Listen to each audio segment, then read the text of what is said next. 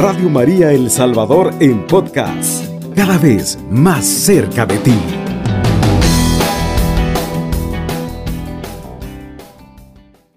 Buen día queridos hermanos y hermanas, reciban un saludo de paz y bien.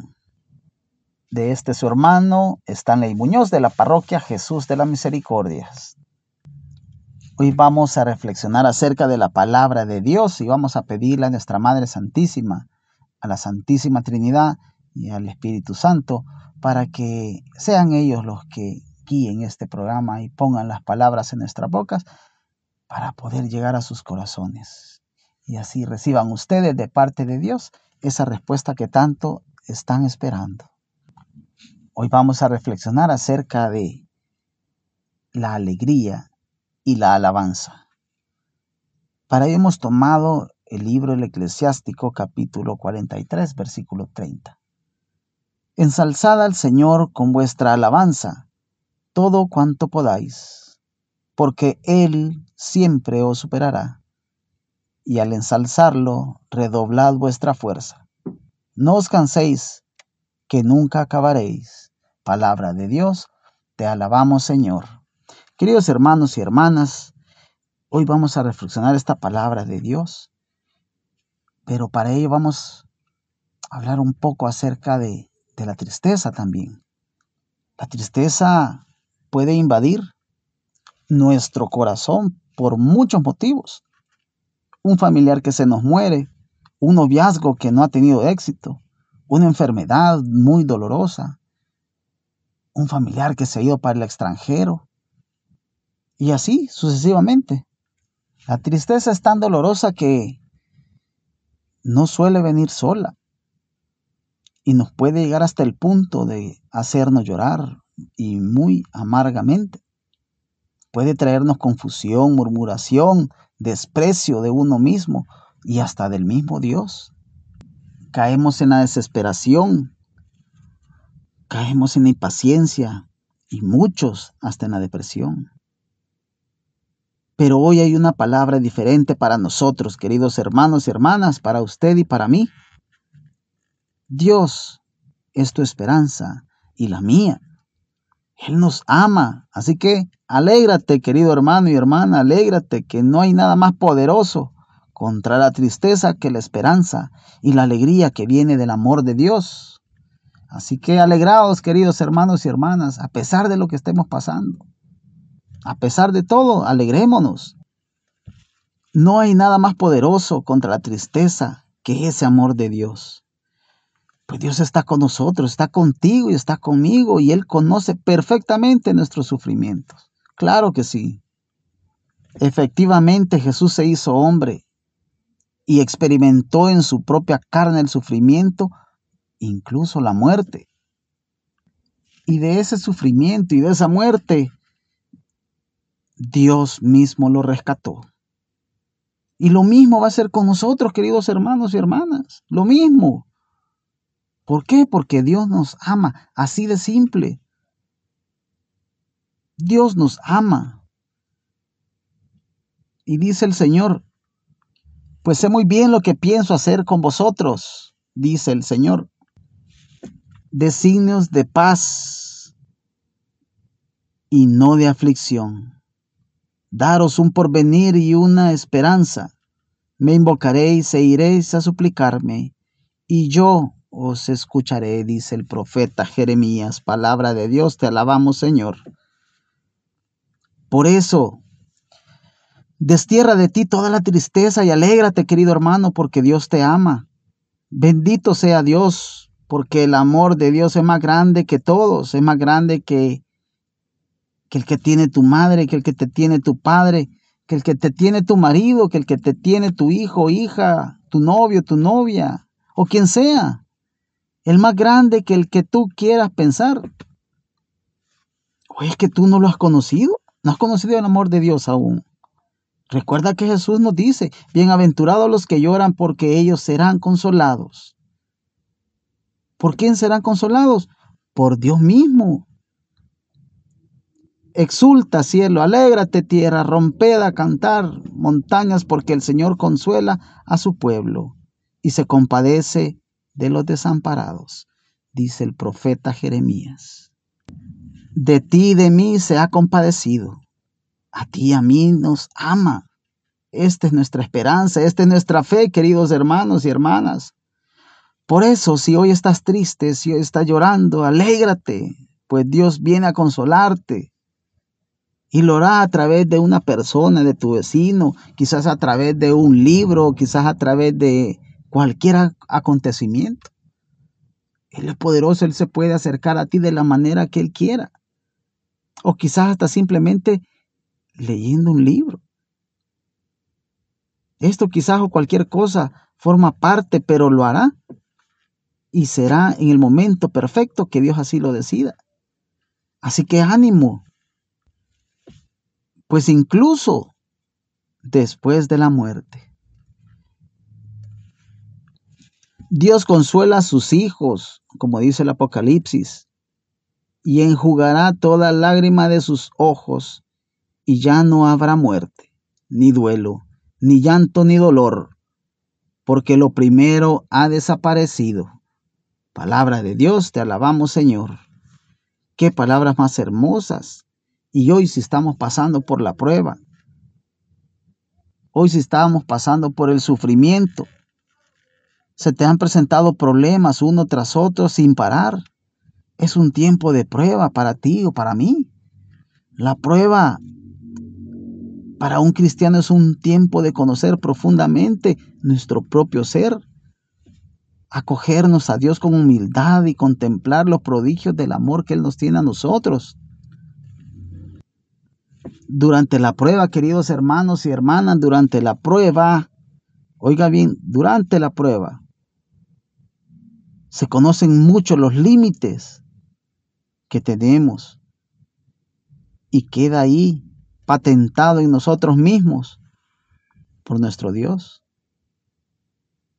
Por eso si con humildad y perseverancia nos acogemos al que sí es Dios verdaderamente, a su tiempo tendremos también la experiencia de cómo Él es fuerte en nuestra debilidad, cómo Él se nos presenta cuando estamos débiles, cuando estamos pasando por la prueba, por el acontecimiento, por el sufrimiento.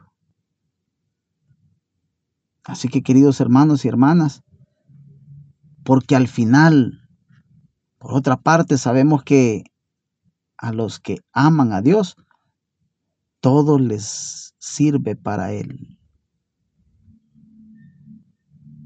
Los que le aman a Dios, todos le sirven para Él, con amor, con obediencia, para nuestro bien. El Señor ha llamado conforme a su designio.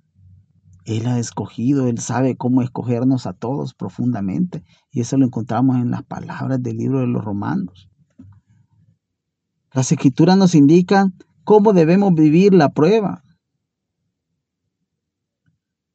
Hijo, si te acercas a servir al Señor, prepárate para la prueba, dice el eclesiástico. Endereza tu corazón, mantente firme y no te angustes en el tiempo de la adversidad Pégate a Él y no te separes de Él, para que al final seas enaltecido.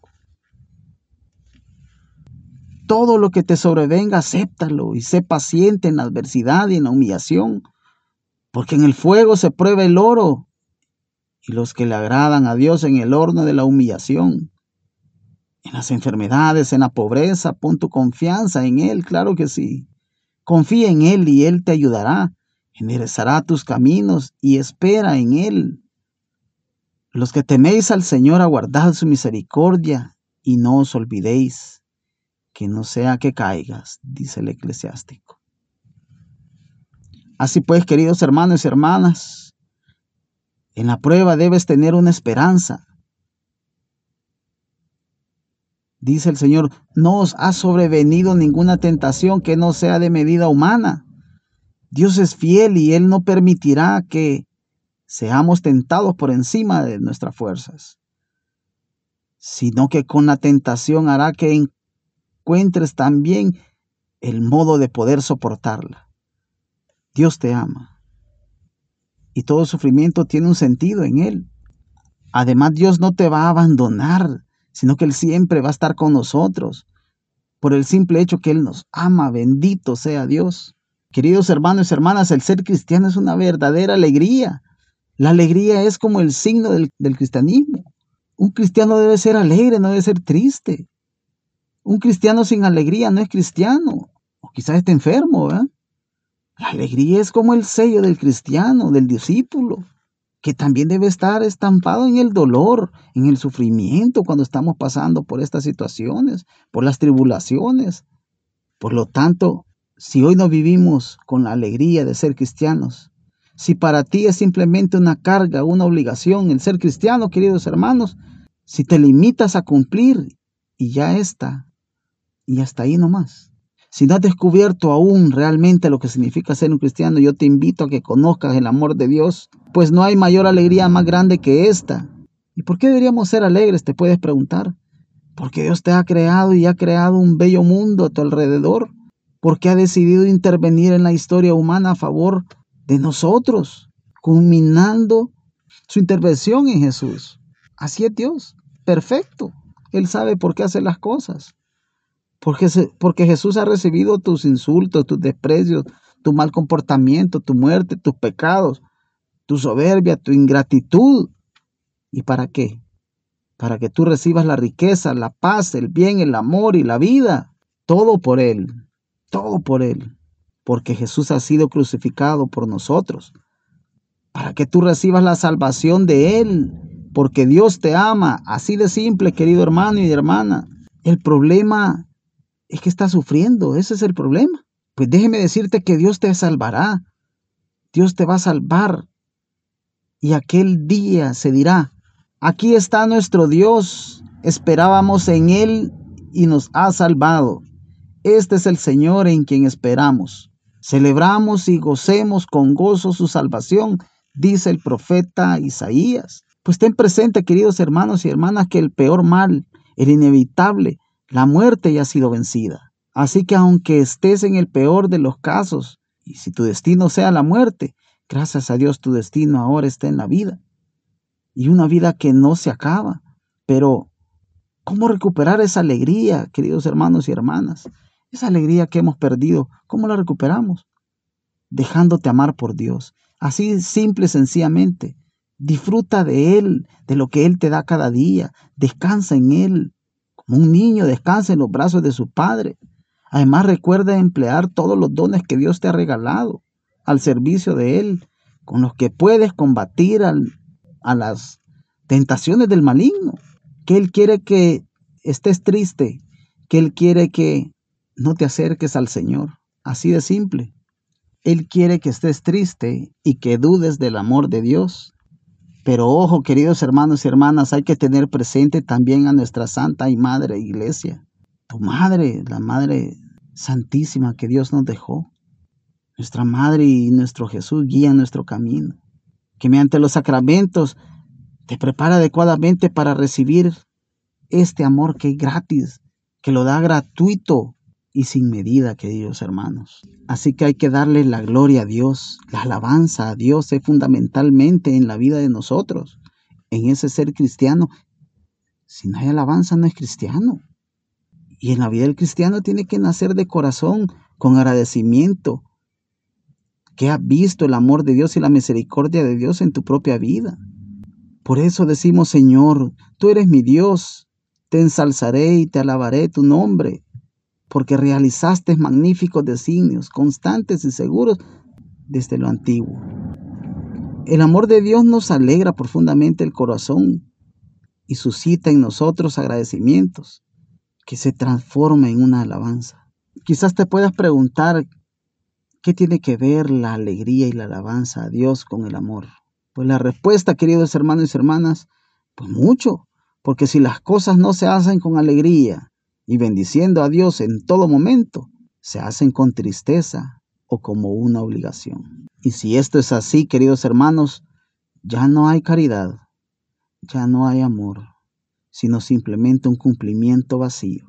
Al final es lo mismo que nos pasa cuando empezamos a salir con alguien. Esa alegría y esa ganas de estar con esa persona amada son las que tiene un cristiano como como cuando está con Dios. Una alegría que muchas parejas pierden por culpa de la rutina y que nosotros también tenemos el peligro de perder a Dios también si caemos en esa rutina. Vivamos pues, queridos hermanos y hermanas, con la alegría de encontrarnos cada día con aquel que más nos ama, que es Dios nuestro Señor. Que Dios los bendiga grandemente y, que nuestra Madre Santísima los acompañe y los proteja con su manto sagrado. Alabado sea Jesucristo, con María por siempre sea alabado. Radio María El Salvador, 107.3 FM, 24 horas.